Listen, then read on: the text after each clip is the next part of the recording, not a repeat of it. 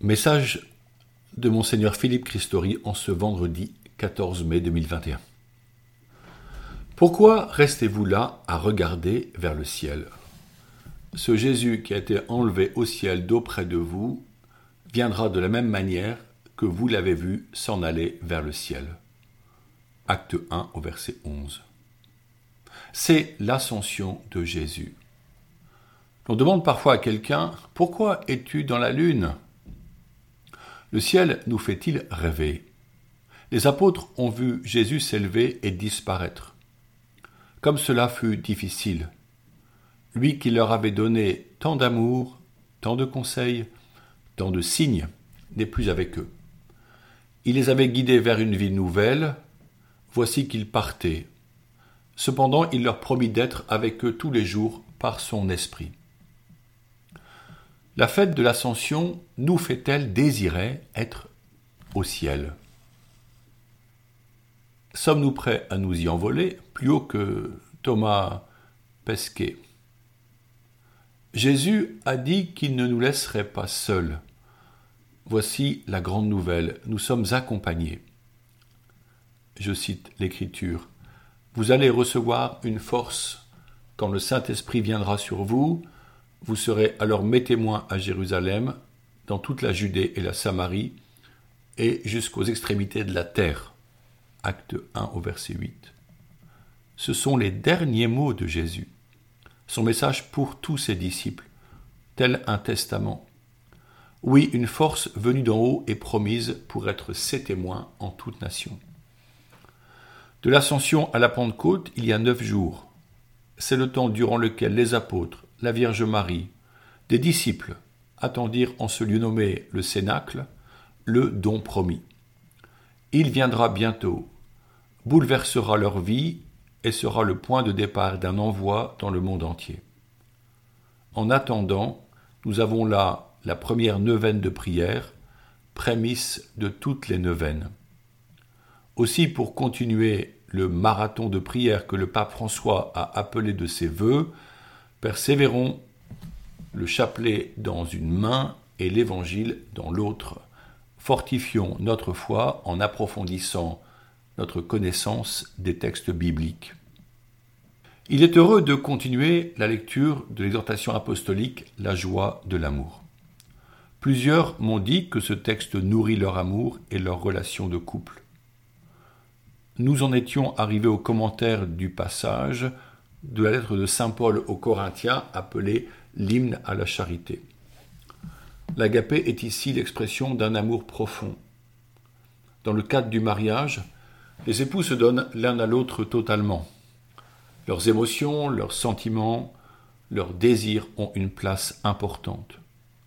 Ceux-ci vont encourager le don de soi et l'action commune. Jésus pareillement manifeste une grande sensibilité émotionnelle à la vie, aux souffrances et à la mort de ses proches. Sensible dans ses relations à autrui, il importe que l'être humain mette son intelligence au service de ses sentiments, car l'action qu'il suscite doit être discernée pour ne pas leur être soumise. Écoutons le pape préciser sa pensée. Je le cite. Une famille arrive à maturité quand la vie émotionnelle de ses membres se transforme en une sensibilité qui ne domine ni n'obscurcit les grandes options et les valeurs, mais plutôt qui respecte la liberté de chacun, jaillit d'elle, l'enrichit, l'embellit et la rend plus harmonieuse pour le bien de tous. Au numéro 146. Un sentiment orienté vers son bien propre peut être cause d'égoïsme. L'idée courante que si une chose me fait du bien, j'ai la légitimité de la réaliser, est possiblement un piège. Orienté en vue du bien commun, le sentiment suscite heureusement un agir bon, source d'harmonie et d'amour mutuel. L'Église, dans ses enseignements, n'est pas là pour empêcher ou contraindre. Elle désire révéler le sens des actes que nous posons particulièrement lorsqu'ils ont trait aux relations intimes du couple par l'échange des mots et des corps. Tout prend sens lorsque les sentiments et la volonté de réaliser le bien de l'autre façonnent la communion des époux. Dieu accompagne et nourrit cette relation puisque l'amour vient de Dieu. Première lettre de Jean au chapitre 4 verset 7. C'est pourquoi le pape affirme que la sexualité est un langage interpersonnel où l'autre est pris au sérieux, avec sa valeur sacrée et inviolable, où l'érotisme apparaît comme une manifestation spécifiquement humaine de la sexualité, l'érotisme le plus sain, même s'il est lié à une recherche du plaisir, suppose l'émerveillement, et pour cette raison, il peut humaniser les pulsions. Au numéro 151.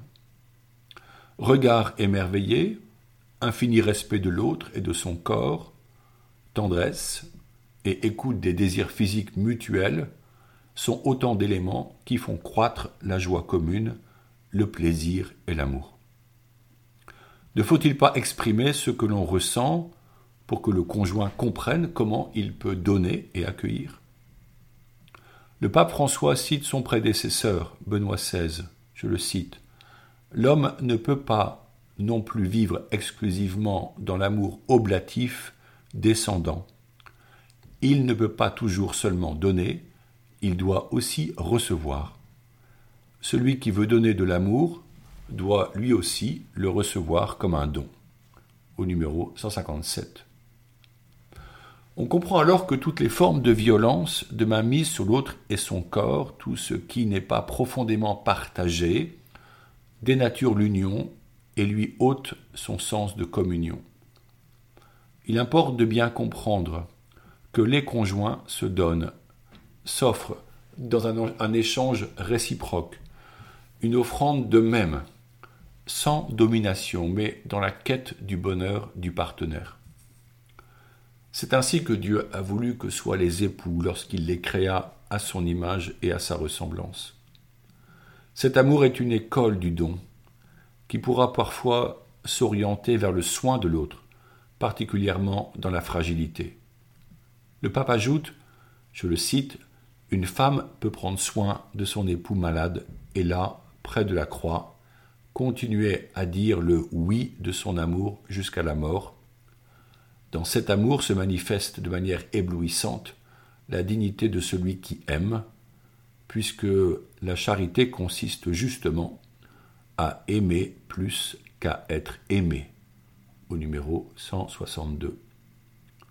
Avec le temps, l'appartenance mutuelle peut se faire tendresse, attention simple à l'autre, délicatesse quotidienne, affection profonde.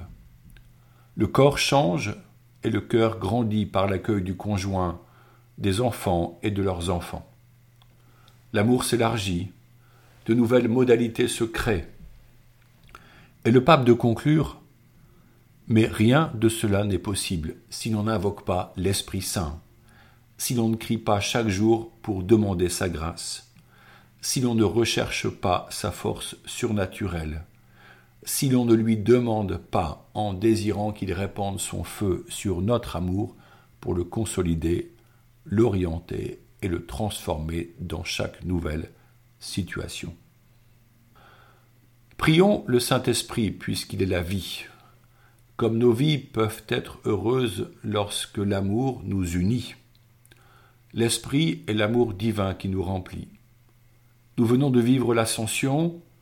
Jésus fut élevé avec son corps glorieux et a disparu, mais il demeure au milieu de nous par son Esprit. Avançons dans la grande neuvaine avec sérieux car notre société a besoin de reconnaître la source de vie, que la miséricorde forme si haute de l'amour qui pardonne le mal commis et regretté, descende sur chacun de nous et nous recrée en vue d'une nouvelle capacité à prendre soin les uns des autres. Prions à nouveau la Sainte Vierge Marie pour obtenir d'elle toute grâce de son Fils le Seigneur, et particulièrement continuons à demander des vocations sacerdotales pour la moisson du Seigneur.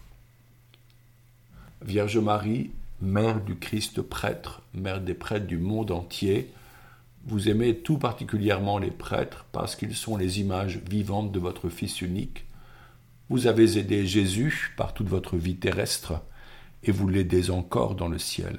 Nous vous en supplions, priez pour les prêtres, priez le Père des cieux pour qu'il envoie des ouvriers à sa moisson. Priez pour que nous ayons toujours des prêtres qui nous donnent les sacrements, nous expliquent l'évangile du Christ et nous enseignent à devenir de vrais enfants de Dieu. Vierge Marie, demandez vous-même à Dieu le Père les prêtres dont nous avons tant besoin. Et puisque votre cœur a tout pouvoir sur lui, obtenez-nous, ô Marie, des prêtres qui soient des saints. Amen.